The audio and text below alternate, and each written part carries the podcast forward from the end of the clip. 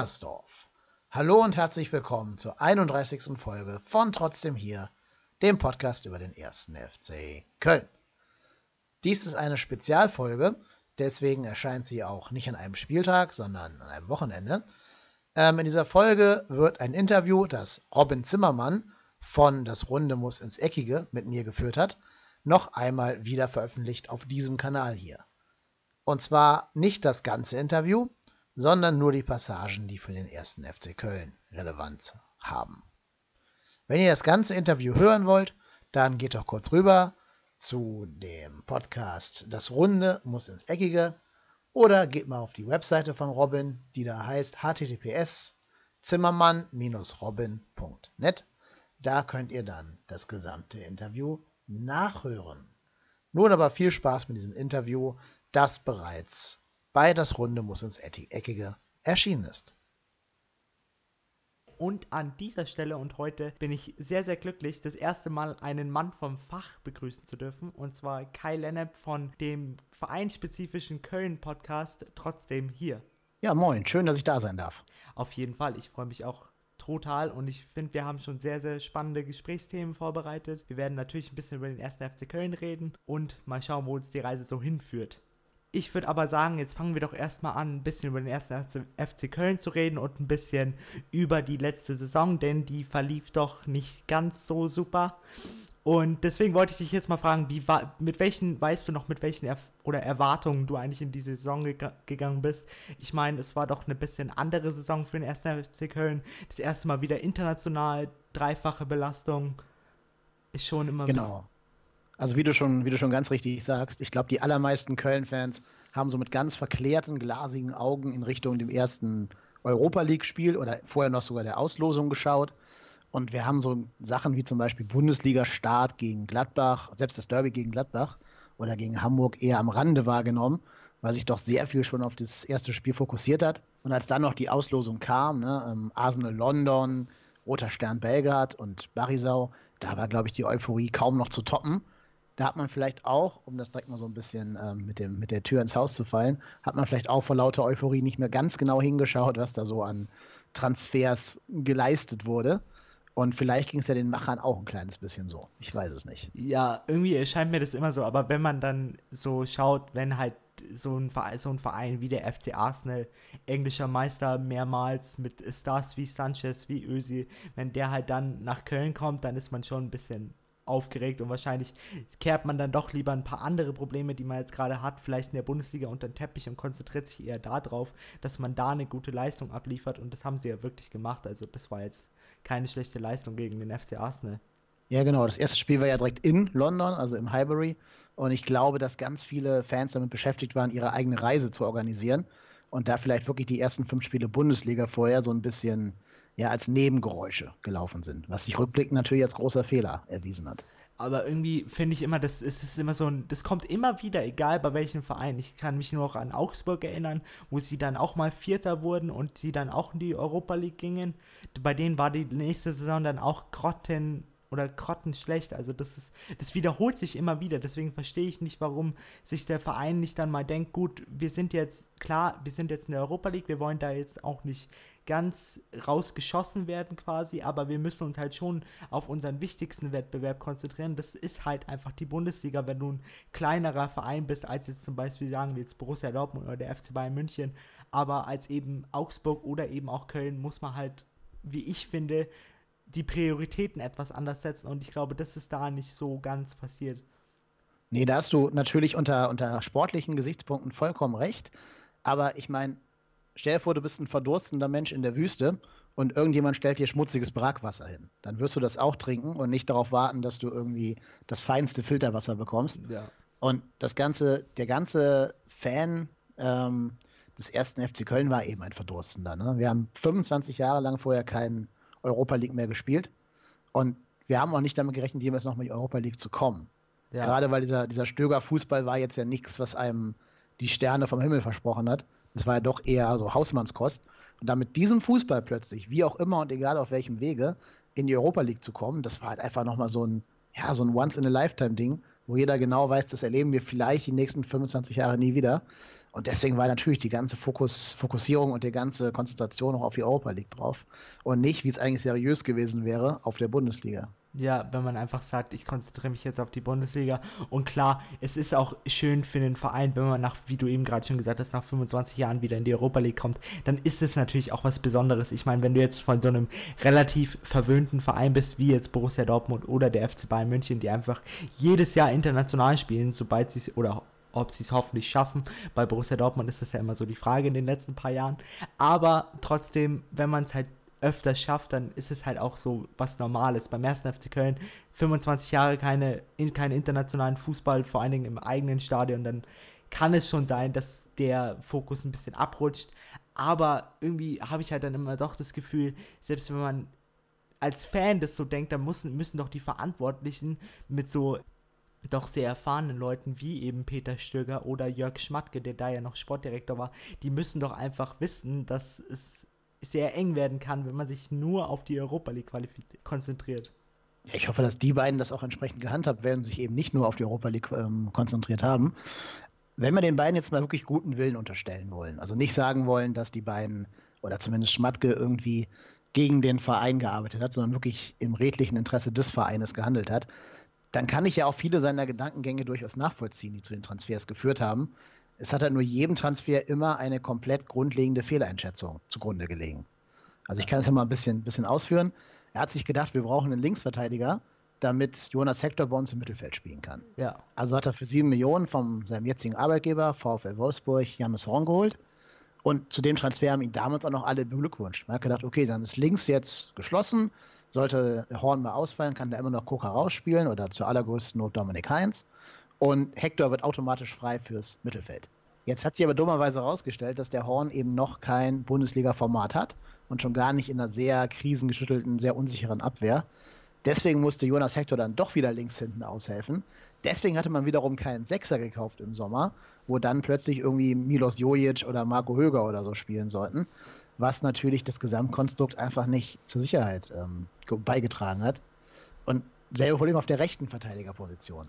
Da hat in der Saison davor Lukas Klünter auf sich aufmerksam gemacht, hat sehr, sehr viel vielversprechende Spiele gemacht, aber auch da schon gezeigt, dass er gerade überperformt und nicht ein solider Bundesligaspieler ist, sondern jemand, der gerade am Leistungslimit spielt. Und als er dieses Limit nicht mehr erreicht hat, hat es auch nicht mehr gereicht. Da man aber sehr viel Vertrauen in Klünter gesetzt hat, hat man kein Backup geholt, sodass dann hinter Klünter nur noch Olkowski und Sörensen da spielen mussten, ja. die entweder komplett außer Form sind oder beide keine gelernten Rechtsverteidiger, also Sörensen kein gelernter Rechtsverteidiger ist. Und das zieht sich durch. Diese Fehleinschätzungen ziehen sich durch bis in die vorderste Sturmspitze, wo man natürlich dachte, anscheinend, dass entweder John Cordoba das wuppen würde, den Modest zu ersetzen, oder dass äh, Serhu Girassi ein geeigneter Nachfolger für Modest wäre.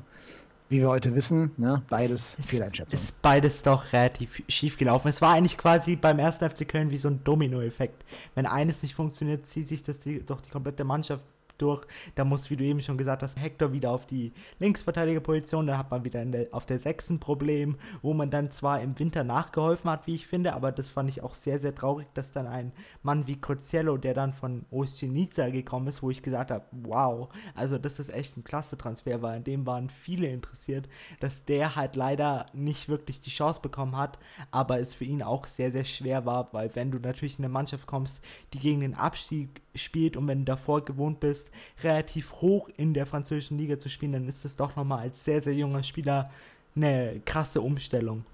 Ja, der hat ja sogar ein paar Chancen bekommen. Ne? Also der hat ja durchaus Spiele gemacht für uns. Und zum Beispiel auch ein sehr, sehr gutes gegen ähm, Red Bull Leipzig und gegen VfB Stuttgart in der Rückrunde. Aber ich glaube, sein Problem ist auch, er muss sich erstmal wie jeder andere Spieler auch an die Bundesliga gewöhnen. Also ich weiß nicht, wie die französische Liga so ist von der, von der Physikalität her. Aber ich glaube, er hat sich schon umgeschaut, dass er hier mit seinem doch eher schmächtigen Körper in ziemlich arge Nöte kommt ja. und von irgendeinem starken gegnerischen Zehner oder Stürmer einfach weggeblockt werden kann. Und diese Anpassung hat Zeit gebraucht. Aber ich denke, sein Potenzial hat er vor allen Dingen im Spiel gegen Stuttgart angedeutet, wo der den Mittelfeldspielern, gerade Badstuber von, äh, von Stuttgart, Bälle um Bälle geklaut hat. Und die waren alle zwei Köpfe größer als er. Also das, das war schon eine Verheißung ja. Cielo. Aber ähm, sind wir jetzt wieder schon im Winter, in der Wintertransferperiode.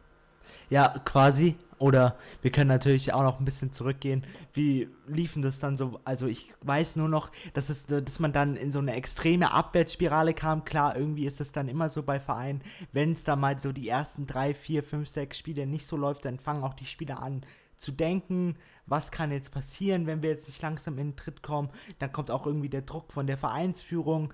Einem wird nicht genug Zeit gegeben, wie ich immer so das Gefühl habe, bei insbesondere neuen Trainern. Klar, Peter Stöger war jetzt nicht neu, aber ich meine, wie hättest du das gehandhabt oder was hattet ihr da so für ein Gefühl? Hättet ihr dem mehr Zeit gegeben, dem Peter Stöger, oder war das schon die richtige Entscheidung, irgendwann die Reißleine zu ziehen und zu sagen, gut, wir geben ihm jetzt keine Zeit mehr, wir, wir versuchen jetzt eine Notlösung und die Notlösung hat halt leider doch nicht ganz funktioniert. Mhm. Also Peter Stöger war in der Fanszene bis zuletzt weitestgehend unumstritten, was ja für einen Trainer, der nach 15 Spielen drei Punkte hat, äh, sehr viel heißen muss. Also kein anderer Trainer hätte in Köln so viel Kredit bekommen. Wenn man sich denkt, wie zum Beispiel ein Stolle Sulbacken öffentlich gelyncht wurde, der sogar mehr Punkte hatte als, als Stöger, muss man sagen, der hat schon verdammt viel Zeit bekommen. Die Sache ist halt die, die haben ihn zum wirklich dumm, dümmsten möglichen Zeitpunkt rausgeschmissen. Also, wenn man sich dazu durchringt, Peter Stöger zu feuern, dann muss man das irgendwie eleganter machen. Vielleicht von der Länderspielpause oder bevor ein ähm, schwacher Gegner kommt. So haben sie ihn jetzt nach einem 2-2 gegen den FC Schalke rausgeschmissen wo aber auch vorher schon durchgesickert war, dass es sein letztes Spiel ist, weil auch Rotenbeek der Mannschaft schon gesagt hat, dass er neuer Trainer werden wird, also seiner Mannschaft. Vor allen Dingen auch noch, ähm, vor allen Dingen, ja. vor allen Dingen auch noch auf Schalke, wo ich sage, mhm. 2-2 auf Schalke, da, be, da beglückwünschen sich ungefähr 99 Prozent der Mannschaften, die aktuell in der Bundesliga spielen. Also das ist, ja. für, das ist für mich kein Spiel, wo ich jetzt sage, wegen dem Spiel oder allgemein man hätte es machen, eleganter machen können, nach vielleicht einer hohen Niederlage oder wie du eben schon gesagt hast, vor einer Länderspielpause, weil da einfach der neue Trainer, in dem Fall Rutenbeck, mehr Zeit gehabt hätte, mit der Mannschaft zu arbeiten, sich mehr in diese Mannschaft einzufühlen, zu schauen, mit welchen Spielern kann ich arbeiten, welche Spieler sind nicht so mein Typ. Und deswegen war das meiner Meinung nach da, wie du auch schon gesagt hast, sehr, sehr schlecht gelöst. Genau. Also Anfang November haben wir 3-0 gegen Hoffenheim verloren, danach war Länderspielpause so bitter das jetzt klingen mag, das wäre halt der Exit-Punkt gewesen. Da du aber mit Peter Stöger noch in die Länderspielpause gegangen bist, dann hast du sehr unglücklich, unglücklich, gegen Mainz verloren. Das war diese legendäre Schwalbe von Pablo de Blasis, die der Videoreferee nicht erwähnt, äh, nicht, nicht gesehen hat. Dann gewinnst du sogar noch 1 zu 0 in einem Pflichtspiel gegen FC Arsenal. Muss ich auch mal vorstellen. Der FC Köln gewinnt 1-0 gegen Arsenal im Pflichtspiel. Ja. Und dann musst du eigentlich die Saison mit Peter Stöger zu Ende spielen. Dann musst du sagen, okay, es geht in die zweite Liga, wir werden das wahrscheinlich nicht verhindern können. Aber Stöger hat uns schon mal aus der zweiten in die erste geführt. Das muss er dann jetzt auch wieder tun, wenn denn Stöger die Bereitschaft dazu hat. Das ist ja auch eine Frage. Ne? Also sein Vertrag galt, glaube ich, nicht mehr für die zweite Liga. Aber nee. wenn Peter Stöger sagt, er geht mit, dann entweder entlässt du ihn zu einem logischen und, und ähm, neuralgischen Zeitpunkt oder wenn du diesen Zeitpunkt verpasst, dann ziehst du es durch mit ihm. Ja, entweder du oder auch wenn du es mit ihm durchgezogen hättest, dann hättest du es ja auch im Prinzip so machen können. Wir ziehen es jetzt durch, wir wissen aber, er ist nicht bereit, mit uns in die zweite Liga zu gehen. Ergo, wir ziehen einfach die Reißleine am, nach dem letzten Spieltag. Wir sagen, gut, das war's jetzt. Wir hatten schöne Jahre zusammen. Er hat uns äh, in die Bundesliga geführt, er hat uns in die Europa League geführt und jetzt machen wir einfach einen neuen Anfang, wie ich das immer so lustig denke, weil der neue Trainer heißt Anfang. Mhm. Und und das wäre für mich auch ein bisschen idealer gelöst gewesen, wie sie es eigentlich gemacht hätten. Dass man einfach sagt, letzter Spieltag ist jetzt vorbei, gut, klar, es hätte besser laufen können, auf jeden Fall. Und vielleicht hätten wir einen praktischen Zeitpunkt finden können, wo wir sagen, wir versuchen jetzt noch was anderes in der letzten Saison. Haben sie halt nicht. Und dann sagen wir, gut, jetzt ist vorbei, wir holen uns einen neuen Trainer. Aber so fand ich es halt schon ein bisschen überraschend. Vor allen Dingen der Zeitpunkt, eben dieses 2 zu 2 gegen Schalke, fand ich schon sehr komisch. Ja, absolut. Also da hast du vielleicht auch gemerkt, dass da hinter den Kulissen einiges eher im Streit geendet sein wird, als das in der Öffentlichkeit kommuniziert wurde und es einfach nicht mehr weiterging. Vor allem war ja anscheinend auch der große Streitnagel, warum Jörg Schmatke entlassen wurde. Der war, dass er Peter Stöger schon früher entlassen wollte und der Vorstand gesagt hat, nein, wir halten an Peter fest und daraufhin ist dann Jörg, Schwa äh, Jörg Schmatke zurückgetreten. Ähm, ja, und insofern, die Situation ist jetzt ja keine neue gewesen man hat dann ja auch nicht mal einen Feuerwehrmann geholt, also so einen, wo man vielleicht eine Chance auf eine Rettung gehabt hätte, sondern einen Mann, der halt noch nie Bundesliga gespielt hat als Trainer, also noch nie eine Bundesligamannschaft trainiert hat und auch in der U-Mannschaft jetzt nicht die allergrößten Meriten hatte. Also nicht sowas wie zum Beispiel Hamburg gemacht hat mit Christian Titz, der dann doch sehr, sehr erfolgreich war mit dem HSV, zumindest in den jungen Mannschaften und auch wirklich keinen schlechten Fußball gespielt hat, noch als er kam. Aber ich meine, wie war das so mit Jörg Schmatke? Weil da war ich jetzt auch persönlich, muss ich sagen, nicht so ganz drin. Ich weiß, da gab es dann immer wieder diese Probleme. Dann wurde ihm irgendwie vor oder wurde ihm verheißt, dass er ein bisschen gegen den Verein gearbeitet hat. Vielleicht kannst du ja ein bisschen ein paar Beispiele erzählen oder wie du das empfunden hast. Ob du dir gedacht hast, er arbeitet jetzt gegen den Verein, er arbeitet noch für uns. Naja, also wer John Cordoba für 17 Millionen Euro holt, der muss sich natürlich gewisser kritischer Nachfragen stellen. Ja. Das ist ganz klar ich glaube nicht, dass auf der Ebene jemand gegen einen Verein arbeitet. Das glaube ich wirklich nicht. Also ich glaube nicht, dass Schmatke sich da im Keller hinsetzt und denkt, wie kann ich dem FC Köln maximal schaden? So mit, lachendem, mit lachendem Gesicht. Ja, das kann ich mir überhaupt nicht vorstellen. Also das war ja bis dahin immer ein, ein seriöser und gestandener Bundesliga-Manager.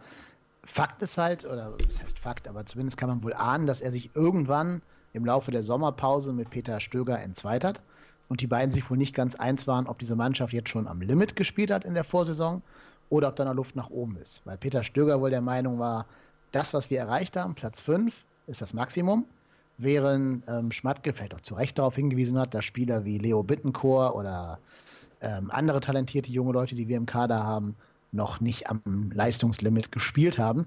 Fakt ist halt auch, Schmatke hat es nie geschafft, einen Ersatz für Modest zu holen. Und jedem war halt klar, dass Wohl und Wehe des FC Köln auf den Schultern von Modest gelegen haben. Ja, ja, vor allen Dingen, also den Transfer von John Cordoba fand ich doch auch irgendwie, also von Außenseiter-Sicht, sehr, sehr überraschend, weil es war jetzt kein Stürmer, wo ich jetzt gesagt habe, wow, der hat jetzt bei Mainz überperformt, der war richtig, richtig gut also ich hätte mir da lieber sowas gewünscht. Ich weiß nicht, ob du da jemanden damals auf dem Zettel hattest, wie zum Beispiel Max Kruse, wo man einfach weiß, er ist Bundesliga erfahren, er funktioniert. Klar, er hat so ein paar seine kleinen Aussetzer, über die jetzt, wir jetzt wahrscheinlich nicht weiter reden müssen, weil die kennt wahrscheinlich schon jeder.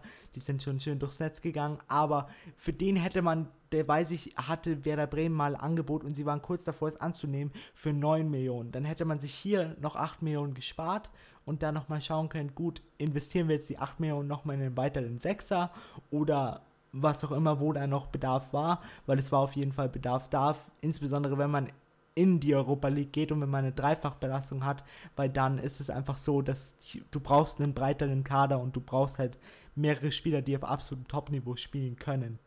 Hm.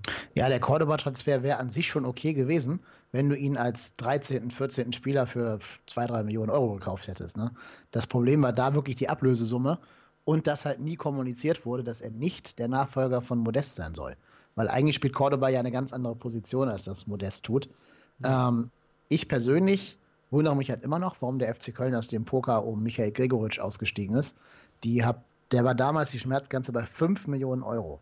Also wenn man es umrechnet, drei, also ein Drittel von Cordoba. Ja. Ähm, und bei Gregoritsch, der hat bei HSV schon gezeigt, dass er in einer Mannschaft, wo es nicht gut läuft, immer noch Leistung bringen kann.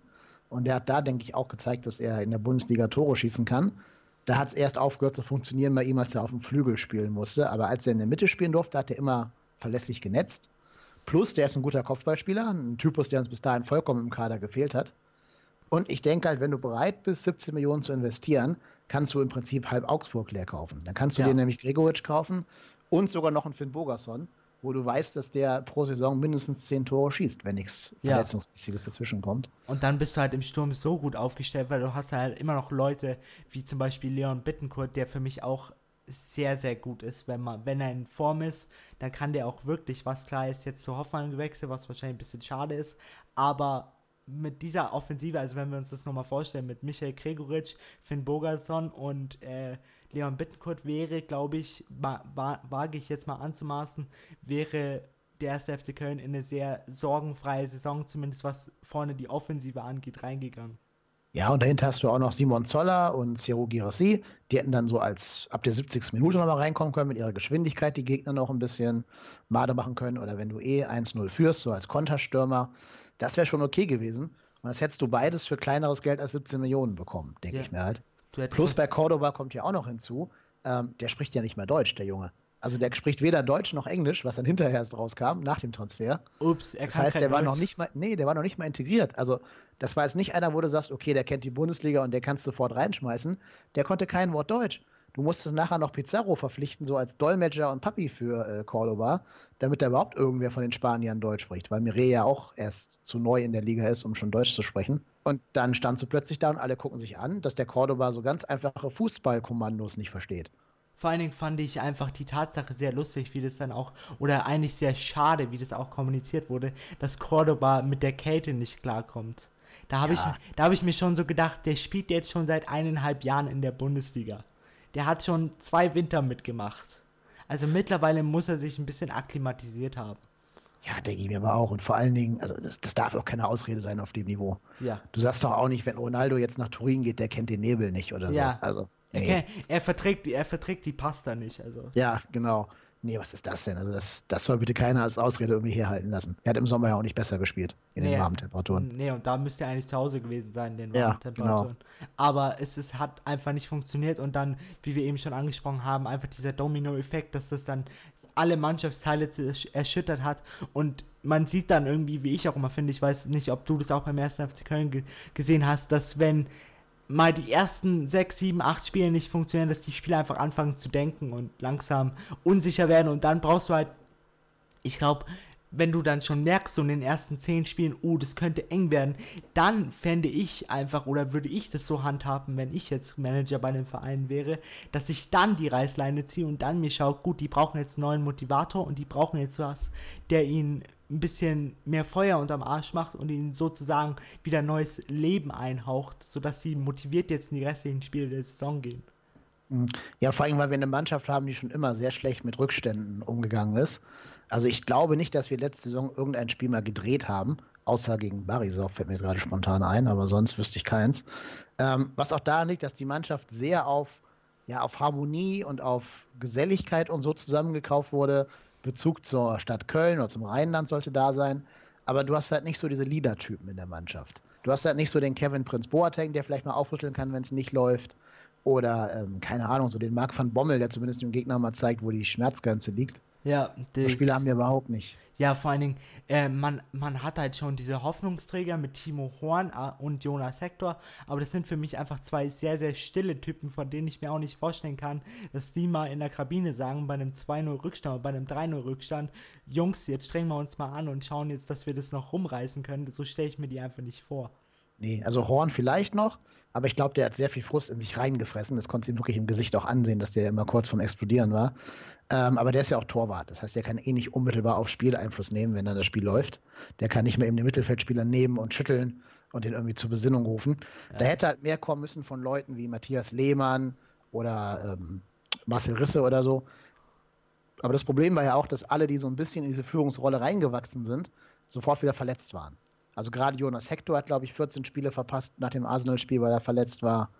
Dann ähm, sind nach und nach auch mal Lehmann ausgefallen, Höger war ausgefallen, Risse war ausgefallen und so weiter. Kannst du alle durchgehen. Ja. Sodass im Endeffekt nur noch Dominik Heinz auf dem Platz stand, der mal so ein bisschen die Ärmel hochgekrempelt hat und mit seiner pfälzischen Traktormentalität da eben vorangewalzt ist. Aber ähm, ansonsten fehlten ja komplett die Typen, die auf dem Platz irgendwie mal das Ruder versucht hätten rumzureißen oder so einer Mannschaft wie weiß ich nicht, Augsburg oder Hamburg oder so den Schneid abgekauft hätten. So, so Spieler hatten wir nicht. Aber ich fand, was der erste FC Köln, um jetzt dann langsam in die Winterpause zu kommen, sehr, sehr gut gemacht hat, ist, dass sie sich gesagt haben, okay, Jörg Schmatke, ist jetzt weg, wir machen es jetzt ganz schlau und holen uns Armin Fee. Und da muss ich sagen, wirklich sehr, sehr großen Respekt an ihn und auch an den ganzen ersten FC Köln. Denn was die dann gemacht haben, war doch sehr, sehr schlau und sehr, sehr intelligent. Und so stelle ich mir auch einfach eine Führung vor, die jetzt gegen den Abstieg kämpft, aber dann trotzdem zweigleisig fährt und sich schaut, wir sind für beide Szenarios gerüstet. Wir wissen, dass das eine Szenario relativ unwahrscheinlich ist, aber selbst falls das eintritt, sind wir vorbereitet, aber falls das wahrscheinliche Szenario eintritt, sind wir erst recht vorbereitet. Ja, Armin Fee war ja sehr umstritten im, in der Fanszene, als er vorgestellt wurde. Ähm, der hat nicht Jubelstreie gerade ausgelöst bei uns, was halt auch daran liegt, dass er eben in Frankreich, äh, in Frankreich, in Frankfurt den sehr, sehr schlechten Ruf hat, vielleicht eher so der Lebemann zu sein, der es mit dem Berufsethos nicht ganz so ernst nimmt. Ja. Ähm, und dieser Ruf ist ihm eben vorausgeeilt zu uns. Jetzt muss man aber sagen, der war ja in Frankfurt Trainer und nicht Sportdirektor. Also es ist bei uns ja eine andere, ein anderes Anforderungsprofil ähm, als in Frankfurt. Und bis jetzt hat er ja auch eine gute Arbeit gemacht. Du hast ja gerade schon den Transfer von äh, Cosciello angesprochen. und hast auch darauf hingewiesen, dass Corsiero eigentlich ein Transfer ist, der zu gut ist für, für uns. Also so direkt habe ich die zweite, ja, kann man zumindest so sehen. Ne? Also so direkt habe ich das, so direkt wollte ich das jetzt nicht ausdrücken, aber es kann schon sein, dass er von einem sehr sehr hochklassigen Verein in der französischen Liga halt zum 1. FC Köln wechselt, aber genau halt das macht halt auch Armin Fee, dass er sagt, gut, der hat Potenzial, den holen wir uns, wenn wir ihn kriegen können.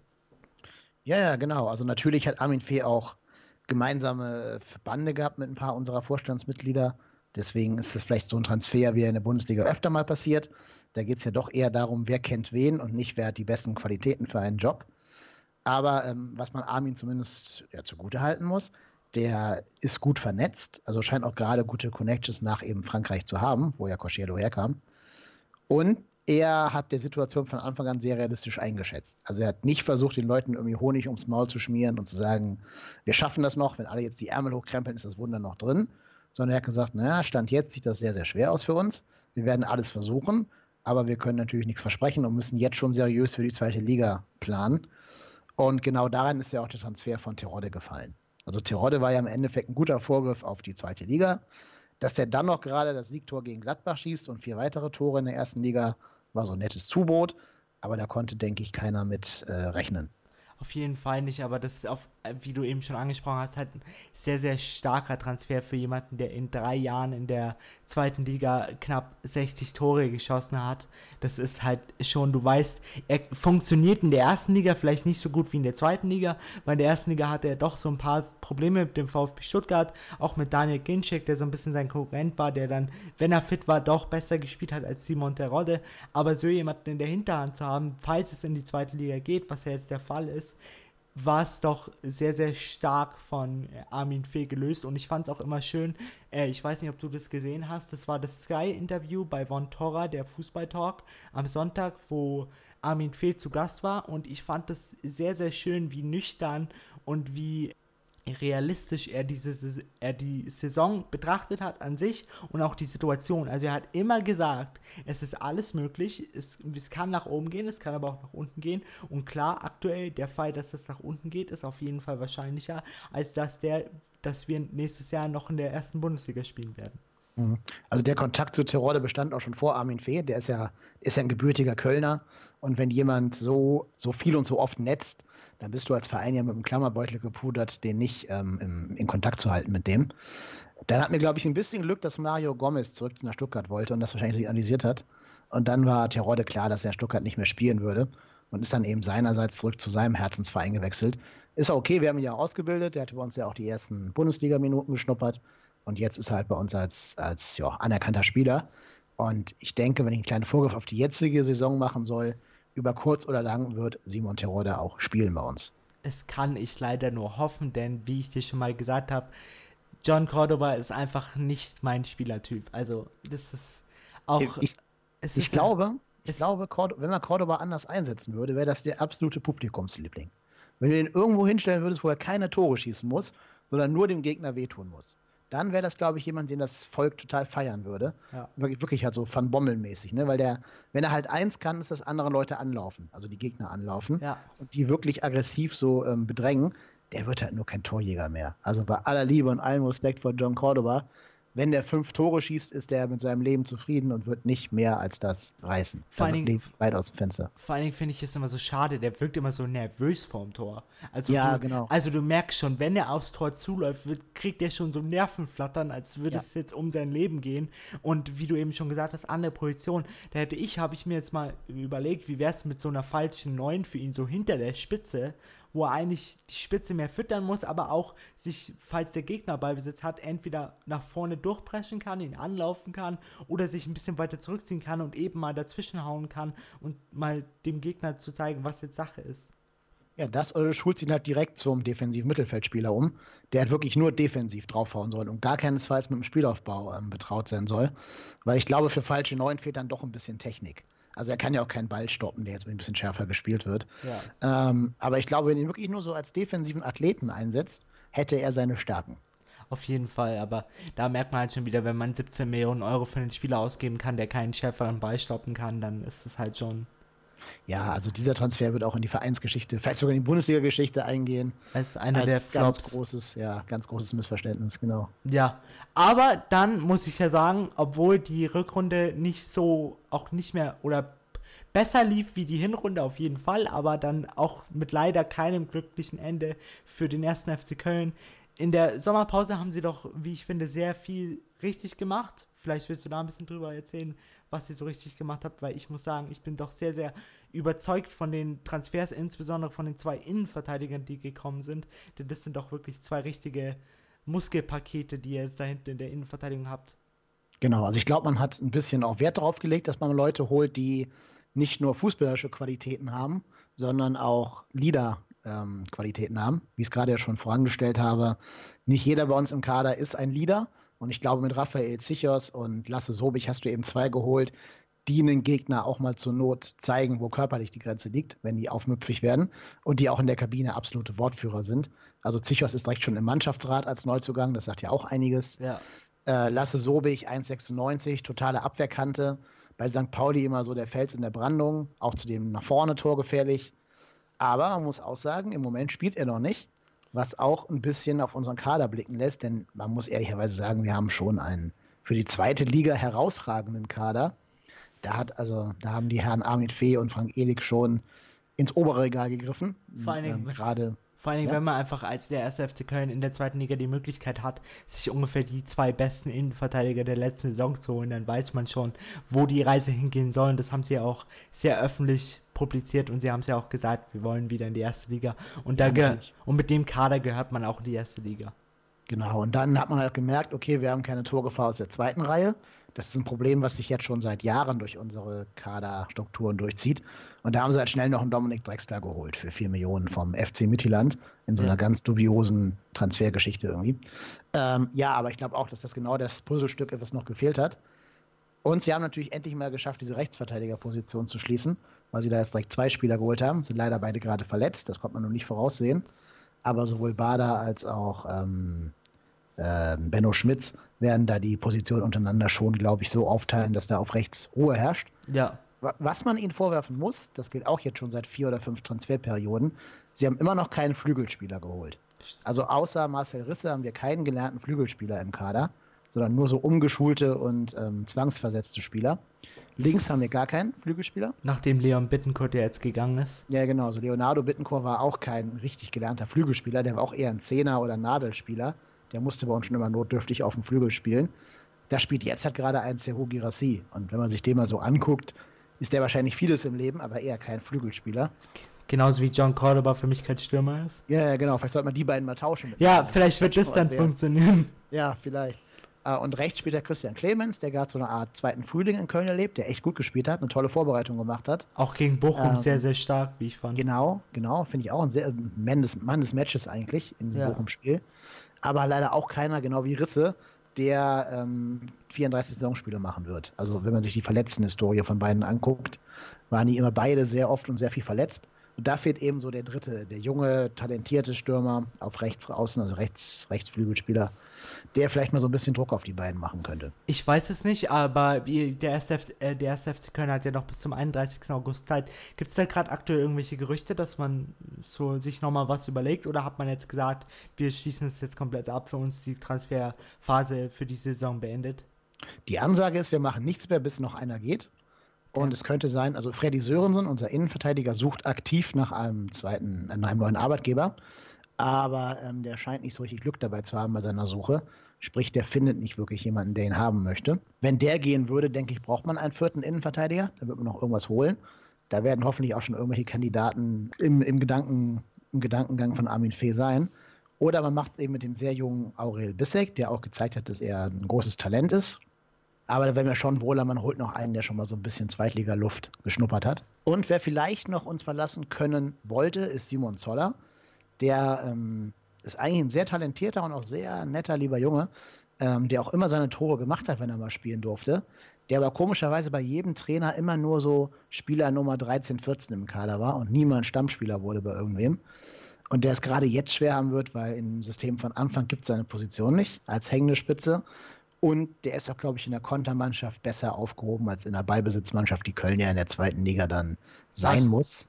Ja, und äh, allgemein als Simon Zoller ist es natürlich auch schwer, wenn du immer der vierte, fünfte Mann bist, dann willst du halt auch irgendwann mal weg, weil du kannst ja nicht den Anspruch haben, jetzt insbesondere in der zweiten Liga, klar, erste Liga kann ich noch verstehen, gut, da hat man halt so Männer wie Simon Terodde eben oder eben auch den 17 Millionen Transfer John Cordoba, dass man sich da hinten anstellen will, ist okay, das kann ich noch nachvollziehen, aber als Simon Zoller, selbst wenn es in die zweite Liga geht, dann hat man halt schon die Ansprüche, mindestens der zweite Mann zu sein, wenn nicht sogar der erste Mann. Ja, vor allen Dingen, du weißt, du hast jede Saison immer deine Leistung gebracht, wenn du mal spielen durftest für den FC Köln und nicht verletzt warst. Und dann wird dir da so ein John Cordoba vor die Nase gesetzt, der halt eben eine Sa- Saison lang wirklich Murks gespielt hat. Das ist natürlich auch für ihn ein bisschen schwer zu verarbeiten, kann ich mir schon vorstellen. Und da könnte ich ihm auch nicht verübeln, wenn er weg wollen würde. Ich glaube auch, das wäre so einer, wenn der jetzt zum Beispiel bei, weiß ich nicht, Augsburg oder, oder Mainz oder so spielen würde, wo die alles auf ihn ausrichten, würde der locker seine 10 Tore pro Saison machen, wenn er denn fit bleibt.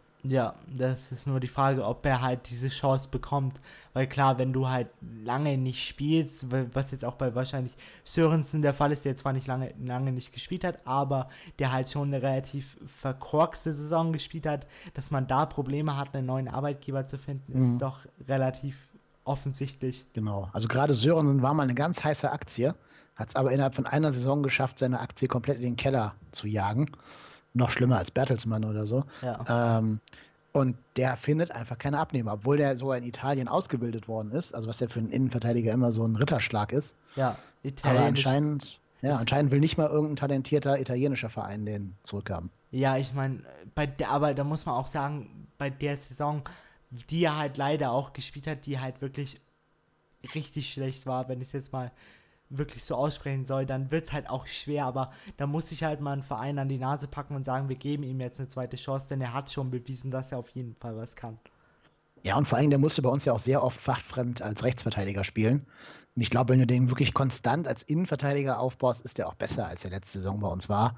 Für Rechtsverteidiger fehlt dann doch eben die Wendigkeit und die Schnelligkeit, um da wirklich mithalten zu können. Ja. Allgemein, was sagst du so zu Anfang? Also ich fand das einen sehr interessanten Transfer, weil ich hätte nicht gedacht, dass er von Kiel weggeht. Ich hätte eher gedacht, wenn er von Kiel weggeht, geht er in die erste Liga, weil er hat doch mit Kiel wirklich viel gerissen. Über 70 Tore geschossen, knapp am Aufstieg gescheitert, also Ja, das ist auch wieder das große Glück, dass er aus dem Rheinland kommt und noch familiäre Bande ins Rheinland hat und deswegen wahrscheinlich auch gerne wieder hier arbeiten will. Plus, der hat natürlich in Kiel das natürliche Limit erreicht. Also ich glaube nicht, dass Kiel nochmal Platz 3 wiederholen wird können. Ähm, für die ist, glaube ich, jetzt der Klassenerhalt eher das Ziel, auch wenn sie jetzt mal gerade 3-0 gegen den HSV gewonnen haben. Das heißt, er hat sich wahrscheinlich da am Ende seiner natürlichen Entwicklung in Kiel gesehen. Ja, bei den Erstligisten, ich glaube, da sucht er gerade gar keiner einen Trainer, oder? Also würde mir zumindest keiner einfallen. ja. Deswegen wüsste ich nicht, wo er Anfang da unterkommen sollte. Und so war es natürlich dann für Köln relativ leicht, sich da einen Trainer zu holen, der eh schon im Rheinland groß geworden ist, der auch in Leverkusen gespielt hat, also auf der Schelsig, auch bei uns in der Ecke. Und der natürlich auch letztes Jahr die zweite Liga durchaus gerockt hat und da ganz knapp nur an Wolfsburg gescheitert ist. Aber weil du gerade gefragt hast, wie ich ihn sehe, ähm, bis jetzt habe ich natürlich noch viel zu wenig Eindrücke, um das komplett sagen zu können. Ich kann nur ganz allgemein was sagen. Ich habe immer dann ein Problem, wenn Trainer ihr System über die vorhandenen Spieler stellen. Also wenn die sagen, mein System ist wichtiger als das Spielermaterial, das mir zur Verfügung steht. Ach so, ja. Und ich fürchte nämlich, so ein Trainer könnte Markus Anfang sein. Also er hat ja sein 4-1-4-1, mit dem auch in, in Kiel alles super geklappt hat, ja, für das wir aber eigentlich nicht die richtigen Spielertypen haben. ja. Also wir haben schon mal nicht diesen einzelnen Sechser im 4-1-4-1, der es alleine spielen könnte. Höchstens Marco Höger, der ist verletzt. Man hätte aber, man hätte halt die Option, wenn er es umstellen würde mit einer Doppel-6 mit Coziello und dann noch Ja. jemanden, der dazwischen hauen kann. Das haben wir auch schon mal besprochen. Aber wie du eben schon sagst, dieser eine Sechser wird, wird gefährlich. Ja, das ist es halt, genau. Du hast durch dieses System hast du einen Cosciello und einen Sobiech auf der Bank, die beide eigentlich in die Startelf gehören, genauso wie Terodde, während du eigentlich nur das System auf ein ganz normales, piefiges 4-2-3-1 umstellen müsstest und schon könnten die alle spielen. Ja. Oder vielleicht mit Dreierkette, irgendwie 3, 4, Drei. 2-1 oder sowas, Ja. genau. Ja, ja, genau. Und schon könnten alle Spieler, die wichtig und gut für deine Mannschaft sind, spielen. Aber da scheint er eher an sein System zu glauben und da vielleicht auch ein bisschen dogmatisch zu sein. Das kann ich jetzt nach einem Spiel nicht beurteilen. Mal gucken, wie es ist, wenn es mal immer nicht läuft, ob er das System auch umstellen wird. Oder ob der nur Personal umstellt innerhalb des Systems. Das weiß ich nicht. Wo wir uns ja, wo wir uns ja, wo wir ein bisschen mit der Meinung auseinandergehen, war ja bei dem ersten Spiel gegen Bochum. Also ich muss immer noch sagen, ich habe es mir dann nochmal ange angeschaut, weil ich mir dann gedacht habe, gut, wenn jetzt ein eingefleischter Köln-Fan und ein Podcaster mir sagt, dass er das Spiel überhaupt nicht gut fand, dann muss ich es mir nochmal anschauen. Vielleicht habe ich ja da geschlafen. Aber ich muss sagen, es war immer noch für die Temperaturen und für den ersten Spieltag in der zweiten Bundesliga ein sehr, sehr hochklassiges Spiel. Ja, es gab viele Torchancen auf beiden Seiten, also zumindest auf Bochumer Seite. Ja. Aber das ist ja genau das, was mir als Köln-Fan nicht gefallen kann, dass ah. Bochum zu so vielen Torchancen kommt. Ähm, plus, ich finde, der FC Köln hat nach vorne hin sehr wenig Struktur gezeigt. Also unsere beiden Tore sind ja auch mehr so aus Zufall entstanden. Ja. Einmal ein Eigentor und einmal ein Abklatscher vom Torwart nach einer Standardsituation. Und da hat mir einfach noch gefehlt, dass man Offensivmechanismen sieht. Genauso wie mir der Zugriff in der Defensive gefehlt hat. Ja. Ja, und Bochum hat das schon gut gemacht, aber hätte Bochum einen Knipser gehabt, also hätten die irgendeinen Stürmer da drin, der wirklich Tore schießt oder Robbie Cruz eine bessere Form gehabt, hätte der uns alleine zwei Tore einschenken können. Ja. Und das ist für mich noch kein Kriterium eines guten Spiels dann. Obwohl der erste FC Köln ja auch eine Wahnsinnschance hatte, wo Drexler einfach nur seinen Kopf hätte hochnehmen müssen und dann wäre es mal schnell 2-0 gestanden noch vor ja. der Irgendeiner ja. klärt ja auch auf der Linie, wo Christian Clemens noch schießt. Ja. Ähm, die Chancen gab es schon, aber sind alle doch eher immer nach Zufällen und Ecken und sowas entstanden und ja. nicht nach herausgespielten Spielzügen. Ja, das stimmt auf jeden Fall. Und es hat, wie du eben schon sagst, in diesem 4-1-4-1 fehlt mir irgendwie so ein bisschen die Verbindung zwischen Abwehr und Mittelfeld, weil der eine Sechser da eine komplette Bandbreite von 50 Metern abzudecken, wenn dann mal schnell drei, vier Offensivleute auf dich zulaufen, wie es halt in dem Spiel der Fall war, weil sie so ein bisschen das Mittelfeld komplett übers, über Bord geworfen haben, ist halt schon sehr, sehr schwer. Mhm, genau. Und da hast du auch gemerkt, dass im Spiel Markus Anfang aufgehört hat, Sally Oetschan zu vertrauen, das hinzukriegen. Und hat dann schnell Jonas Hector wieder auf die 6 gezogen und Janis Horn eingewechselt für die Linksverteidigerposition. Also im Endeffekt eine Rolle rückwärts gemacht, zu dem, was eigentlich geplant war. Ja. Und das zeigt mir vielleicht, dass dieses System doch auch noch Schwächen hat, die systemimmanent sind. Ja, ich habe auch bei Markus Anfang so ein bisschen das Gefühl, dass sich über lange oder, oder kurze oder lange Zeit ein paar Spieler das nicht gefallen lassen werden, dass sie wahrscheinlich doch ein paar Wochenenden auf der Bank verbringen werden. Ja. Das ist auch nochmal so ein kleiner Zündstoff, den es da geben könnte, mit genau. eben Simon Terodde oder Lasse Sobich, wenn die jetzt nicht spielen, dann denken sie sich schon auch, wofür bin ich jetzt nach Köln gewechselt und wofür bin ich mit euch in die zweite Liga gegangen. Ja, genau. Vor allen Dingen, jetzt hat Sobich ja noch Glück, dass ähm, Mire gesperrt ist. Das heißt, er darf auf jeden Fall das Spiel gegen Union Berlin machen, gehe ich mal fest von aus. Ja. Und kann da ja Eigenwerbung betreiben. Ähm, aber alleine schon wegen der puren Körperlichkeit muss der so wie ich eigentlich spielen. Die anderen beiden sind nämlich nicht so groß, die sind nur 1,86 und 1,83. Und ich finde, da brauchst du einfach so einen Abwehrtor mit 1,96, der da hinten drin spielt. aber du hast vollkommen recht. Ich weiß nicht, ob sich ein Terodde, ein Zoller oder ein auch Cosciello stillschweigend auf die Bank setzen werden für zehn Spiele. Das glaube ich nicht, weil es auch nicht deren Anspruch ist. Ja, vor allen, Dingen, vor allen Dingen, da kommen wir jetzt wieder zurück. Der erste FC Köln ist halt in die zweite Liga abgestiegen. Klar, erste Liga steckst du deine, deine Ziele oder dein Ego vielleicht auch ein bisschen zurück, weil du sagst, gut, wir spielen jetzt hochklassig und wir haben eine Dreifachbelastung. Ergo, ich werde irgendwann drankommen.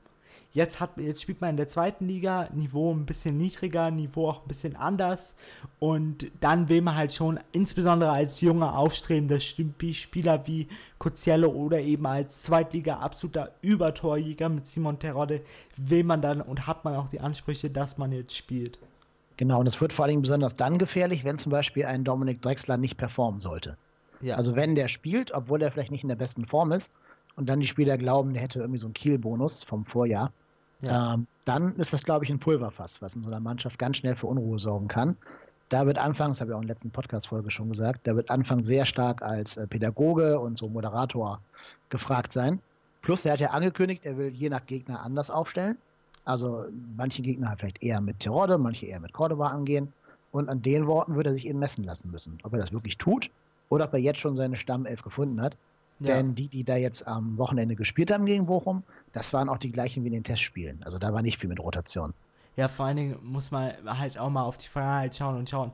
Beim, bei Kiel hat er nicht viel rotiert, da hatte er lange seine Stammelf. Klar, es gab immer wieder ein paar Ausfälle, aber es gab auch schon ein paar Spieler, die gesagt haben, gut, das macht jetzt auch für mich nicht so viel Sinn, ich wechsle jetzt weg. Von daher, da hatte er schon so ein kleines Pulverfass und da kam er für mich als Pädagoge nicht so gut an. Also, Ja, ich habe Kiel nicht so eng verfolgt, das weiß ich jetzt gar nicht so genau von letzter Saison. Aber hier hat er jetzt schon geschafft, nach einem Spieltag drei unzufriedene Spieler zu produzieren. ja. Das wird bei dem Kader auch nicht ausbleiben. In dem Kader wird immer irgendwer unzufrieden sein. Ne, also wenn jetzt äh, Terodde spielt und Cordoba nicht, dann wird auch Cordoba unzufrieden sein, schätze ich mal. Die Frage wird halt nur sein, was ist das Beste für die Mannschaft? Also wer hilft der Mannschaft mehr und nicht, wer ist für mein System der bessere Spieler. Der, der Unterschied zwischen Terodde und Cordoba ist dann nur, dass Cordoba es dir auf Spanisch mitteilen wird und Terodde dir auf Ja. Deutsch. Genau. Aber Und- auf Spanisch fluchen klingt wahrscheinlich gar nicht so schlimm. Ja, und mit Witterjacke. Ja, genau. Von, von daher, also er ist schon, er ist schon, er hat schon geschafft. Aber auf jeden Fall, wie schauen denn so jetzt die Aussichten für dich aus? So, zweite Liga ist doch anders, es ist körperlicher, wie ich finde. Man hat auch gesehen, dass man sich als Erstliga-Absteiger da erstmal dran gewöhnen muss. Klar, die äh, Außentemperaturen waren jetzt nicht gerade die besten und die Voraussetzungen auch nicht. Der Platz war auch für das erste Ligaspiel nicht der beste. Auch beim HSV ging es sehr deutlich, sehr schnell schief, aber beim ersten FC Köln, die haben es ja noch geschafft, die haben jetzt die ersten drei Punkte eingefahren. Was sind jetzt so deine Eindrücke und was erwartest du? Ja, also ich glaube, man hat gesehen, dass unsere Mannschaft bereit ist, den Kampf anzunehmen. Und zweite Liga ist nun mal Kampf. Ähm, spielerisch ist ja nicht gut gelaufen gegen Bochum, finde ich immer noch. Aber sie haben zumindest dagegen gehalten und gefeitet. Und gerade als dann Sobiech kam, haben sie Bochum auch einfach kämpferisch den Zahn gezogen. Das ist schon mal ein gutes Zeichen. Das zeigt, dass sie angenommen haben, dass sie in der zweiten Liga mehr über den Kampf als über die reine spielerische Klasse kommen werden. Und normalerweise glaube ich halt auch mit dem Kader musst du die Liga ja, vielleicht nicht dominieren, aber als einer der ersten beiden aufsteigen. Also nicht Relegation, sondern da muss schon direkt der Aufstieg drin sein. Auch weil ja anscheinend der andere große Mitkonkurrent, der HSV, nämlich eben Probleme zu haben scheint in seinem Kader. Deswegen, also die Prognose kann nur dahin gehen, halt, wenn der Kampf angenommen wird, die Liga auch entsprechend zu gewinnen. Ich glaube nicht, dass der Kader für die erste Liga viel taugen würde. Da bin ich auch ganz ehrlich. Ich glaube, dass die, die Spieler, die geholt worden sind, allesamt für die Mission Wiederaufstieg geholt worden sind. Wieso, was macht, dir, was macht dich da so sicher, dass die, dieser Kader oder insbesondere die Verstärkungen jetzt nicht gerade die besten für die erste Liga sind? Also erstmal hat keiner von denen, die wir geholt haben, schon nennenswerte Erstliga-Erfahrung. Ja, Also Sobich hat zwar mal gespielt in der ersten Liga, aber war da auch immer nur vierter Innenverteidiger hinter drei anderen und ist ja auch schon 27 oder so, also auch kein junges Talent mehr. Genauso Raphael Zichos, ne? der hat vorher anderthalb Saisons zweite Liga gespielt und äh, ist auch 28, also ist jetzt auch nicht der, der Shooting-Star schlechthin, sondern auch jemand, der vielleicht eher gerade an der Oberkante seiner Karriere spielt. Dann hast du viele junge Spieler geholt, wie Hauptmann und Schaub und so. Das sind aber natürlich Wundertüten in der ersten Liga. Da weißt du nicht, ob ein Schaub zum Beispiel in der ersten Liga den Platz kriegen wird, den er zum Beispiel bei Rapid Wien bekommen hat in der österreichischen Liga. ja. Ähm, und ob der da wirklich Torgefahr machen kann. Du hast natürlich ähm, Jonas Hector und Timo Horn, wo du weißt, die klappen in der ersten Liga, die funktionieren da. Du hast Spieler wie ähm, Mire oder auch dahinter Bissek und Nata, die man vielleicht entwickeln kann zu Erstligaspielern. Aber so den richtigen gestandenen Bundesligaspieler sehe ich eigentlich nur in Horn und Hector. Und alle anderen haben, wenn überhaupt, in der ersten Liga immer eher zu kämpfen gehabt. Da hast du auf jeden Fall recht. Ich, man muss halt schauen, wie, wie schon eben gesagt, die jungen Spieler sind so kleine Wundertüten. Das kann halt dann schon mal schnell so ein Kimmich werden. Es kann aber auch dann schnell mal ein kompletter Zusammenfall sein. Der funktioniert überhaupt nicht. Bei Lasse Sobich habe ich immer so das Gefühl, er wäre für die erste Liga rein körperlich auf jeden Fall gemacht. Bei ihm muss man nur schauen, ob er dann das Niveau annimmt und dass er es dann schafft, es zu übernehmen, weil zweite Liga und erste Liga ist doch nochmal ein großer Unterschied. Vor allen Dingen, wenn du in der ersten Liga runtergehst in die zweite Liga, dann merkt man das besonders. Mhm. Äh, von daher, da, also Lasse Sobich, finde ich, ist auf jeden Fall für die erste Liga gemacht. Klar, die, die Mission heißt jetzt erstmal Wiederaufstieg. Man sollte vielleicht nicht gleich ganz von, zu den Sternen greifen, aber das machen, glaube ich, auch die vielen Köln-Verantwortlichen und besonders auch nicht die Köln-Fans, weil man weiß, im, im Gegensatz zum HSV, glaube ich auch, wie schwer es ist, aus der zweiten Liga wieder rauszukommen. Genau, das zeigen die Transfers ja auch. Die Transfers sind ja wirklich rein für die zweite Liga gemacht worden und auch so gestrickt, dass du mit dem gleichen Kader auch ein zweites Jahr zweite Liga verkraften würdest, weil die alle noch jung genug sind, um noch ein zweites Jahr drin zu haben. Aber ähm, ja, du hast halt auf jeden Fall keine Mannschaft aufgebaut, die zum Beispiel wie Stuttgart dann sofort in der ersten Liga auch funktionieren würde. Das sehe ich nicht. Ja, der, aber ich glaube, da hat Armin Fee, wenn er weiß, in der Winterpause, gut, wir sind jetzt vielleicht vier, fünf Punkte Vorsprung erster oder zweiter, dann wird er sich schon langsam überlegen, gut, es schaut jetzt doch besser aus, wie auf jeden Fall als wie auf jedes Fall, wie auf jeden Fall im letzten Jahr. Dann wird er sich, glaube ich, auch überlegen, ich fahre jetzt auch wieder zweigleisig und schaue mal mich für die erste Bundesliga um, weil wenn er eine Erfahrung hat in der ersten Bundesliga, dann ist es Armin Fee und er weiß, was man in der ersten Liga braucht und was in der ersten Liga vorhanden sein muss in einer Mannschaft, um zu überstehen und um nicht gleich direkt wieder abzusteigen. Mhm. Klar, du musst ja nur fünf Spieler holen, die sofort spielen können in der ersten Liga, Ja. wenn du wirklich drin bleiben willst. Ja. Sonst wird's eng. Also mindestens fünf, glaube ich, wirst du da noch zukaufen müssen. Ja. Und wenn man für Cor- Cordoba 17 Millionen ausgeben kann, Ja. dann kann man auch für weniger Geld gestand, Ich gestanden weiß es nicht. Also wir haben genug finanzielle Gesundheit, um ein zweites Jahr zweite Liga hinkriegen zu können. Ja. Wir können aber nicht die halbe erste Liga leer kaufen nächstes Jahr. So viel Geld haben wir dann auch nicht mehr. Ja, das wird Vor allen schwer. Dingen, wir müssen auch mal verkaufen. Also wir müssen gucken, dass wir jetzt irgendwen für recht viel Geld loswürden, wenn wir finanziellen Spielraum wollen. Wer schwebt dir da so vor? Also von wem würdest du sagen, gut, dem weine ich jetzt keine Träne nach, außer Cordoba? Naja, Trainer nachweinen und weggehen sind zwei verschiedene Paar Schuhe. Ich kann mir zum Beispiel vorstellen, dass ein Timo Horn den Betriebsunfall reparieren will, aber dann sich doch langfristig woanders als in Köln sieht. Ja. Also ich glaube, der ist vor allen Dingen deswegen da, weil er eben nicht in eine Misserfolgssituation gehen wollte. Ich glaube, wenn wir aufsteigen und Liverpool zum Beispiel jetzt sagt, na gut, die haben gerade Becker geholt, aber ähm, weiß ich nicht, wer hat gerade keinen guten Torwart? Irgend- Manchester United, wenn die ja, genau, wenn United sagt, wir brauchen einen, der geht nach, keine Ahnung wohin, irgendwo in Barcelona. Spanien, ja, Barcelona, genau, dann wird Timo Horn da sich schon überlegen, ob er den ersten FC Köln nicht ähm, doch mittelfristig verlassen wird. Das wäre ein Spieler, der Ablöse generiert. Ich glaube, Jonas Hector, der bleibt jetzt einfach hier und macht seine Karriere bei uns zu Ende und wird hier Vereinsidol und Held Ja. und große Ikone. Ähm, ich glaube, für Mire kriegst du irgendwann richtig viel Geld, wenn der jetzt noch gestandener Zweitligaspieler sein wird und seine Ungestümheiten ein bisschen abstellt. Für, Der wäre so noch ein Potenzial. für Cozello glaube ich auch, wenn der sich richtig gut entwickelt und in ein, zwei Ja. Jahren zu Wobei der. den würde ich ja, den würde ich ja lieber in der Mannschaft sehen, als ihn wieder hergeben zu müssen. ja. Es könnte so ein kleiner Kanté werden. Ja, wenn er noch 10 Kilo mehr Muskelmasse draufpackt. Ne? Ja. Also sind ja genau gleich groß, ich habe mal nachgeschaut, aber Conte hat äh, 10 Kilo mehr, einfach pure Muskeln. Ja. Das fehlt, das fehlt Cosciello noch, gerade in der zweiten Bundesliga. Ähm, da würde ich selbst wahrscheinlich einen Janicic von Hamburg wegchecken, wenn du nur 58 Kilo wiegst. Ja, auf jeden Fall. Und ähm, man muss halt eben auch in dem Fall sagen, man ist schon gut aufgestellt. Es gibt halt immer diese paar Stellschrauben, wo man dann immer schauen muss, gut, der wird jetzt wahrscheinlich vielleicht irgendwann wechseln. Aber ich muss auch sagen, es, aus meiner Meinung ehrt es Spieler wie Jonas Hector und auch wie Timo Horn in Zeiten von Spielern, die sich gerne über den Verein stellen und sagen, wir sind größer wie der Verein, wir streiken uns weg vom Verein, wie Aubameyang, wie Dembele. Ja. Das ehrt die beiden einfach, dass sie sagen, gut, es war jetzt ein Betriebsunfall.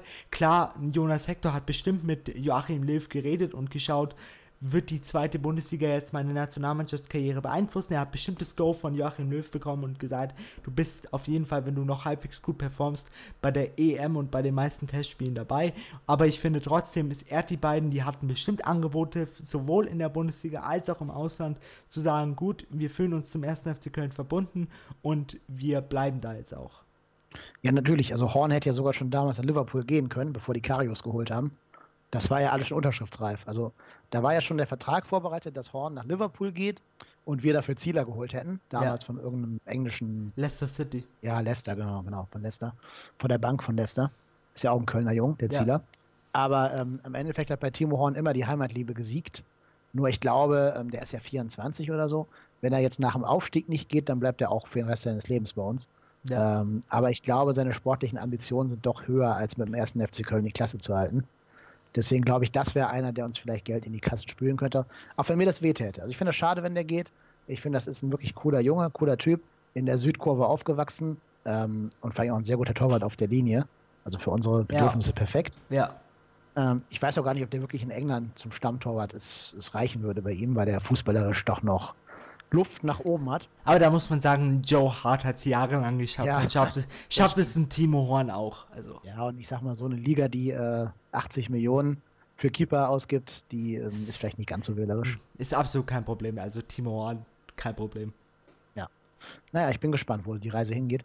Ich persönlich, wie du gerade schon gesagt hast, will auch nochmal betonen, dass ich das echt cool finde, dass Leute wie, wie Hector und Horn und auch Höger, Risse, dass die alle bei uns geblieben sind. Ja, Ich persönlich finde mich ja sogar ein bisschen, äh, ja, ich will nicht sagen betrogen, aber ich finde es sehr enttäuschend, dass Dominik Heinz nicht geblieben ist. Der ist ja für drei Millionen nach Freiburg. ja. Und da denke ich mir immer, bevor ich jetzt nach Freiburg gehe und schon wieder Abschiedskampf spielen muss, und dann haben die ja gerade noch so Jünschu verkauft, also Qualitätsverlust in Kauf genommen. Ja. Da hätte ich auch in Köln bleiben können, mir das eine Jahr zweite Liga antun können und dann nächstes Jahr wieder mit vollem Angriff auf die erste Liga. Aber vielleicht war der auch einfach mental so am Ende, dass er sich gesagt hat, gut, ich brauche jetzt eine Veränderung. Man weiß es Ja. halt immer nicht. Aber ich meine, wenn so gestandene Profis wie Horn und eben äh, Hector bleiben, dann hätte auch ein Dominik Heinz auf jeden Fall bleiben können. Also ich glaube auch, dass der am als allerersten einen Tapetenwechsel wollte. Nur der wird ja genau dieselben Erfahrungen jetzt wieder in Freiburg machen. Der wird es ja auch eher nach unten als Klar. nach oben. Klar, also Freiburg wird jetzt, glaube ich, nicht in der nächsten Saison an den Champions League Plätzen klopfen. Das wage ich. Nee, glaube ich nämlich auch nicht, genau. Bi bisschen zu bezweifeln, aber man weiß ja nie. Ich meine, der HSV hat es auch geschafft, den Ligastadt sowas von zu versauen. Von, Ja. Also, alles ist möglich. Apropos HSV, was ha- hast du von dem ersten Spiel vom HSV gehalten und allgemein so ihre Mentalität, wie sie so an die ganze Sache rangegangen sind, was da so passiert ist? Ich weiß nicht, wie, Ja, ich- wie tief du da drin jetzt, warst. ja, ich wohne ja in Hamburg, deswegen habe ich so ein bisschen, ähm, ich sag mal nicht Nähe, aber so eine, so eine spöttische ähm, Betrachtungsweise zum HSV. Man kriegt ja schon hier viel mit. Ja. Gerade weil sehr viele meiner Bekannten hier oben komischerweise HSV-Fans sind, was ich Komisch. nicht ganz verstehen. Komisch. Ja, die hätten ja einen zweiten Verein, wo sie hin. Man hätte ja St. Pauli-Fan sein können. Ja, richtig, genau. Aber die haben sich halt für den Kommerz und für Mordor entschieden. Ja. Aber gut. Ähm, nein, ich finde, ich will jetzt nicht sagen, ich habe es ja vorausgesagt, aber ich habe es ja vorausgesagt. ich habe ja, wer meinen Podcast mit den Jungs von Kiel hört, ähm, von vor zwei Wochen, den habe ich ja genau das vorausgesagt, dass es passieren wird. Einfach weil es war offensichtlich, dass der HSV weder eine, äh, abwehrt, die haben keine Abwehrspieler, die irgendwie zweites Liganiveau hätten, ja. noch jemand, der vorne knipsen kann. Ja. Also nachdem sich Jung und Papadopoulos verletzt haben, haben sie keine Innenverteidiger mehr, sondern nur noch den talentierten Van Drongelen und irgendeinen Schotten, den sie sich da noch von Glasgow geholt haben, ja. der aber nichts bewiesen hat in seinem Leben. Plus, bisschen wie bei uns auch, die haben ja auch nur einen Spieler auf der, auf der, äh, Sechs, auf der Sechser-Position. Und das ist eben Matti Steinmann. Und bei Matti Steinmann glaube ich halt immer, das hat schon seinen Grund, dass den vor Titz nie jemand zu den Profis raufgezogen hat. Der ist leider nicht pressingresistent. Also wenn da sich zwei, zwei Stürmer zurückfallen lassen und den pressen, Dann, verliert der so gut wie immer den Ball. dann kriegt der halt auch genauso wie Cordoba ein bisschen Nervenflattern. Ja, ja, genau. Und das haben halt die anderen Trainer vor Titz wahrscheinlich schon erkannt. Aber Titz neigt ja eh sehr dazu, seine Schützlinge, seines Holtby oder Moritz oder jetzt auch eben Steinmann, da doch ein bisschen durchzuziehen. Ja, ich fand es auch sehr, sehr erstaunlich, wie man es dann gemerkt hat, so die Leidensgeschichte des HSV in einem Spiel. So, Ja. in den ersten 45 Minuten war es ein wirklich richtig gutes Spiel. Beide Mannschaften hatten wirklich richtig gute Chancen und in der zweiten Halbzeit hat man so gemerkt, jetzt fangen die HSV-Spieler zu denken an. Da habe ich mir schon so gedacht, so, oh, jetzt könnte es eng werden. Ja, Kiel hat dem mit relativ einfachen Mitteln den Schneid abgekauft. Und das wird dem HSV jetzt in 33 Spielen so gehen, dass da immer viel Kampf und viel Schnelligkeit gegen die aufgeboten wird. Und Kiel hat ja quasi jetzt auch so eine Art How-to-Beat HSV ähm, geliefert, so Ja. eine Anleitung. Da müssen sich jetzt die kommenden Gegner auch nur dann orientieren. Ja, vor allen Dingen, ich finde einfach, dass der HSV sich nicht neue Jungs geholt hat. Ich finde, die haben immer, die halten immer noch an ihren alten Leuten fest. So ein Luis Holtby, der seit ungefähr Jahren nichts reißt, bis auf in den letzten drei, vier Spielen, wo er dann mal sich kurz denkt, oh, jetzt will ich doch nicht in die zweite Liga, jetzt mache ich mal was. Verdient immer noch seine 6 Millionen im Jahr, was einfach zu viel ist. Klar, jetzt nicht mehr, weil er jetzt einen angepassten Zweitliga-Vertrag hat, aber einfach, das passt nicht. Da hätte man die Reißleine ziehen müssen, aber da geht so viel schief bei dem HSV. Ja, die wollen ja jetzt wieder Kostic und Ekdal ausbuddeln, bevor sie ihn noch verkaufen. Ähm, wenn ich jetzt ganz gemein bin, würde ich wetten, dass sich einer von beiden verletzen wird in dem Spiel und dann gar keinen Marktwert mehr hat. Ja, Aber das wäre natürlich sehr fies, wünsche ich auch keinem von beiden. Also ich hoffe, dass es nicht so kommt. dann Aber es würde halt schön so in diese HSV-Realsatire reinpassen. dann geht's in den Minusbereich, da muss der HSV Leuten was zahlen, damit sie ihre Spieler Ja. loswerden. Also ich, ich weiß nicht, ob du das gelesen hast, aber der HSV fängt jetzt ja an, Geld zu sparen, indem die Servietten im Catering-Bereich anders gefaltet werden. So, so arm sind die. Das ist kein Scherz. Das ist Oh wirklich so. Die müssen jetzt, anstatt die Servietten irgendwie aufwendig Origami-mäßig zu falten, nur noch einen einfachen Knick reinmachen, damit die Caterfirma dafür insgesamt zwei Stunden weniger braucht und deswegen zwei Stunden Gehalt eingespart werden kann. Okay.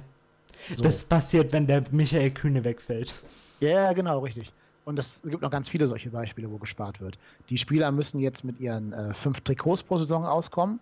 Und jedes Trikot, was sie darüber hinaus verschenken wollen, müssen sie selber bezahlen. Und ähm, dann muss vermutlich, keine Ahnung, der Busfahrer kriegt eine Gehaltseinbuße oder ich weiß es nicht, keine Ahnung. Das heißt, denen geht es wirklich ganz, ganz dreckig gerade. Wenn die nicht ganz schnell noch irgendwie Kostic und Ekdal verkaufen für viel Geld, dann werden die, glaube ich, sehr, sehr viele Probleme kriegen, den Kader aufzubessern. Aber ihnen wurde jetzt ja eine Million Euro für Ekdal geboten. Eine Million Euro. Huh. Eine Million, ja. Man hat ihn ja auch nicht für ungefähr das Achtfache ja. geholt, aber. Da würde ich fast sagen, für eine Million könnten wir den auch noch kaufen von Köln. Also ja. für eine. Million, mein Gott, was kostet die Welt? Aber ich meine, für Kostic, bei Kostic hat man auch mal so ein bisschen das Problem, dass der selber sich besser sieht, als er eigentlich ist. Ja, wobei ich glaube, in einer richtig guten Mannschaft, so Hoffenheim oder so, würde der auch anders spielen als bei Hamburg. Der pokert ja gerade mit dem Fall für Wolfsburg, aber anscheinend hat er zu hoch gepokert und äh, Wolfsburg ist nicht bereit, seine Gehaltsforderungen zu zahlen.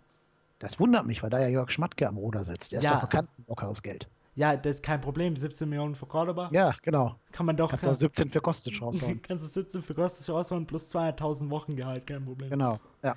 Ja, das aber. Das hat bestimmt der HSV damals auch getan, als sie den geholt haben. Klar. Ich habe letztens auch, muss ich sagen, ein sehr, sehr lustiges Interview gesehen von 2008 von dem aktuellen, ja, ja genau, Hoffmann, äh, wie er so schön gesagt hat in einem Interview 2008, als der HSV noch relativ gut unterwegs war, dass sie in zehn Jahren äh, mhm. unter den Top 10 Europas sein wollen und jetzt sind sie unter, Nicht Top 10 der zweiten Liga. Unter den Top 3 letzten in der zweiten Liga. Also, da bin ich auch mal sehr gespannt auf den nächsten Spieltag, ob die da unten jetzt schon sich quasi wieder in die Krise reinbegeben werden oder einfach nur ein Spiel Anlauf brauchten. Stell mal vor, stell mal vor, wie schlimm das wäre, wenn es jetzt in die dritte Liga geht. Nee, das muss jetzt noch auch nicht sein. Also ein bisschen Tradition finde ich ja immer ganz schön, ja. wenn sie noch in der zweiten Liga bleibt oder auch in der ersten von mir aus. Aber ähm, beim HSV ist es halt so, die haben natürlich so viele Jahre lang so viel Misswirtschaft betrieben und mit so viel Glück immer die Klasse gehalten, dass man nicht ganz traurig ist, wenn die auch mal bestraft werden für ihre für ihre Unzulänglichkeiten. Vor allen Dingen, wenn man einfach über vier, fünf Jahre immer wieder es aus der Relegation oder wegen der Relegation geschafft hat oder auch mal knapp drüber mit 27 Punkten, wo man eigentlich vor acht Jahren solide abgestiegen wäre, ja. dann muss es halt irgendwann mal passieren und jetzt ist es passiert. Ich fand es dann auch sehr, sehr traurig, was die Fans dann gemacht haben. Am letzten Spieltag, klar, du hast dann den ganzen Frust über das ganze Jahr hinweg, der dich oder der dich bestimmt. Aber das fand ich zum Beispiel auch, und da kannst du vielleicht ein bisschen was erzählen, so wie so die Fan Fan-Mentalität ist beim 1. FC Köln, weil das ist ja beim 1. FC Köln auch nicht passiert. Die haben ja auch nicht gesagt, wir wenden uns jetzt von der Mannschaft ab, wie es der, wie es die HSV-Fans gemacht haben, mit so schönen Bannern, wir jagen uns, wir jagen euch durch die Stadt, sondern die ja, es schien immer so, als wäre das immer noch der zwölfte Mann gewesen, egal was passiert. Ja. Genau, also wir hatten ja unsere schwarze Wand vor ähm, sechs Jahren inzwischen, 2012. Da hatten wir genau die gleichen Bilder produziert wie der HSV jetzt am letzten Spieltag. War das nicht das gegen Bayern? Die, ja, genau, das war die Saison, wo Stolle Sulbacken uns mit Anlauf vor die Wand gefahren hat. Ja. Und dann am Ende Frank Schäfer nicht mehr retten konnte, was nicht mehr zu retten war. Ähm, da hatten wir ja diese große Entzweiung zwischen Kurve und Spielern. Das ist dieses Jahr komplett ausgeblieben. Das liegt zum einen daran, dass ich glaube, die Mannschaft sehr clever zusammengestellt wurde, weil ich ja schon gesagt habe, alle Spieler haben Köln-Bezug.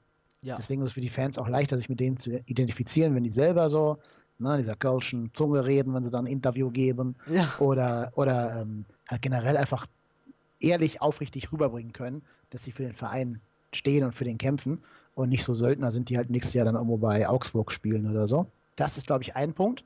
Ein zweiter Punkt ist auch, dass es natürlich sehr, sehr lange absehbar war. Also es war jetzt nicht irgendwie so ein Ding, am letzten Spieltag schießt einer drei Eigentore und deswegen steigen wir ab, ja. sondern du konntest ja quasi seit dem fünften Spieltag oder so dich darauf emotional einstellen. Plus, ich glaube, die Mannschaft war einfach, sie hat es ja in jedem Spiel versucht. Du kannst der Mannschaft ja bis vielleicht auf das Spiel in Hoffenheim kaum den Vorwurf machen, dass sie das nicht versucht hätten und ihre sehr bescheidenen Mittel eben doch in die Waagschale geworfen hätten. Und das honoriert halt auch der normale Kurvengänger schon, wenn er sieht, dass gekämpft wird, aber halt nicht mehr Qualität da ist. Das Klar. hat so ein bisschen, finde ich, so wenn du jetzt zum Beispiel, du gehst auf Sportfest und du siehst dann, wie vier Jugendliche gegen irgendwie ein Kind laufen. Ja. Und das Kind versucht alles, um diese Jugendlichen einzuholen, aber es hat halt so kurze Beine. Trotzdem stehst du an der, Ran an der Bande dann und feuerst das Kind an, weil du einfach sehen willst, wie da jemand äh, im Rahmen seiner Möglichkeiten alles gibt. Und so ein bisschen war es halt auch mit Köln. Also wir waren einfach unterlegen. Wir haben es nie geschafft, das Momentum so richtig herzustellen.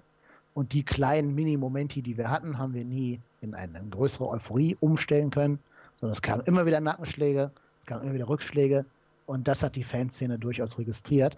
Plus, man hat natürlich auch ein bisschen das Glück, dass man so eine, eine Stimmung von wegen wir gegen die DFL aufbauen kann. Also ne, es gab ja diese ganz vielen hanebüchenden Entscheidungen des Videoreferees oder Videoassistenzreferees oder des Schiedsrichters. Und das hilft natürlich immer, wenn du ein gemeinsames Feindbild hast, dich mit mit deinen Spielern zusammen schulterschlussmäßig gegen diesen Feind zu stellen und dann zu sagen, oh, der scheiß Videoschiedsrichter, wenn der nicht gewesen wäre, das stimmt natürlich nicht. Also wir sind schon aus eigenem Antrieb abgestiegen Ja. und nicht aus, aus Videogründen. Aber vielleicht hilft es halt, wenn du den gemeinsames, das gemeinsame Feindbild hast. Ja, das war das Interview, das Robin mit mir geführt hat. Vielen Dank, lieber Robin, dass ich dein Gast sein durfte. Wir haben nach dem, was ihr gerade gehört habt, noch eine gute halbe Stunde weitergeredet über Themen wie zum Beispiel den äh, internationalen Transfermarkt, die Bayern und wie wir da erwarten, dass sich Nico Kovac schlagen wird, über den Videoschiedsrichter und den Videobeweis und auch über Dinge wie die 50 plus 1 Regel. Wenn euch das interessiert, wie schon zu Beginn gesagt, geht rüber auf zimmermann-robin.net und hört euch dort gerne das gesamte Interview an. Wir hören uns wieder nach dem Spiel gegen Union Berlin, voraussichtlich Dienstag oder Mittwoch. Bis dahin wünsche ich euch eine schöne Woche. Ich bin Kai Lennep und ich bin trotzdem hier.